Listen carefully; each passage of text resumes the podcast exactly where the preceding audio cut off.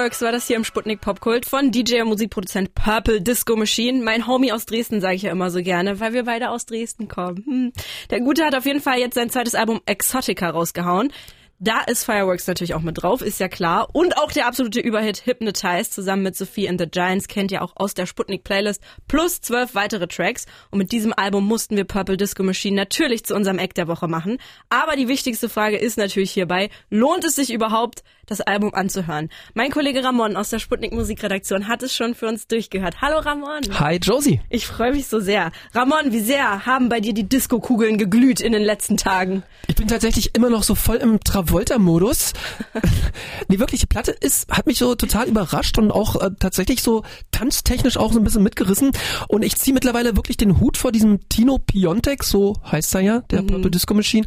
Vielleicht geht's mir ja da so wie vielen. Man hatte diesen Dresdner Musiker ja jahrelang so gar nicht auf dem Schirm. Er war so dieser Retro-Disco-DJ, aber dass der mal so durch die Decke geht ähm, und so abliefert, hätte ich nicht erwartet. Mhm. Und ähm, ein Track zum Beispiel, der mich so richtig angesprungen ist, direkt, ist der zweite Track, At the Disco.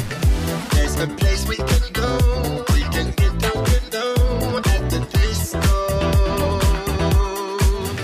so groovy, so sexy und so übertrieben 70s Disco, dass es eigentlich schon irgendwie wieder richtig, richtig, richtig geil ist. Immer straight, knapp über 120 Beats per Minute, dann dieser geile Slap Funk Bass und dann noch diese Talkbox, so nennt man ja dieses Ding, wo man in diesen Schlauch reinsingt und dann klingt es so ein bisschen nach Daft Punk. In dem Song hat es übrigens der Lorenz Rode gespielt. Kennst du? Ich liebe den. Das ist der vom Rundfunktanzorchester Ehrenfeld. Genau. Die machen irgendwie, das sind irgendwie Buddies und machen irgendwie sowieso schon irgendwie länger zusammen Musik. Äh, und ähm, für Tino Piontek, aka Purple Disco Machine, ist dieser Track at the Disco auch einer der zentralen Songs des Albums, sagt er. Das ist ja der so typische Purple Disco Machine Song, der, der für mich auch so diese ganzen Sachen, diese Genres, diese Musik, die mich die letzten 30 Jahre beeinflusst hat, auch irgendwie vereint. Nun ist ja dieses Disco- und Funk-Ding schon immer typisch für Purple Disco Machine gewesen. Gibt's denn auch Überraschungen auf dem Album? Also ich fand total überraschend, ähm, wie organisch und wie echt es alles sich anhört.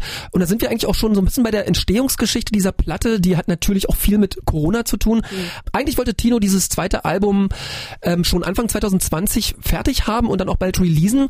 Und dann kam, naja, dann kam der erste Lockdown und Tino drückte notgedrungen nochmal auf Reset. Ja, und da habe ich gemerkt, dass ich wahrscheinlich, glaube ich, jetzt wesentlich mehr Zeit habe, im, im Studio zu sitzen, als eigentlich geplant.